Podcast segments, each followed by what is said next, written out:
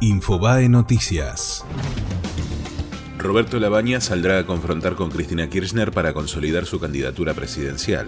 El exministro de Economía buscará posicionarse como el único peronista con chances reales de ganarle a la expresidente. Fuerte repudio a los dichos de Elisa Carrió sobre José Manuel de la Sota. Dirigentes políticos, periodistas y personalidades de los medios criticaron las palabras de la diputada oficialista durante un acto en Cruz del Eje en el que dijo, gracias a Dios murió de la Sota.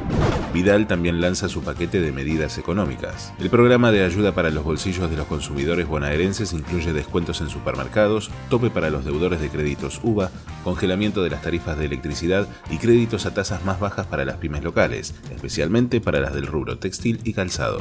Una perito balística de la bonaerense complicó al médico que mató a un ladrón. Una especialista que trabajó en el caso aseguró que la trayectoria de las balas es de arriba hacia abajo, contrariamente a lo que dijo el acusado. Además confirmó que el arma del delincuente estaba debajo del cuerpo, con lo cual no la empuñaba al momento de morir. Rafael Liceo fue deportado de Colombia antes del juego entre Deportes Tolima y Boca. El líder de la 12, junto a otros seis barras lo acompañaban, no fueron admitidos por las autoridades de migraciones de Colombia y se encuentran de regreso a la Argentina. Fue Infobae Noticias.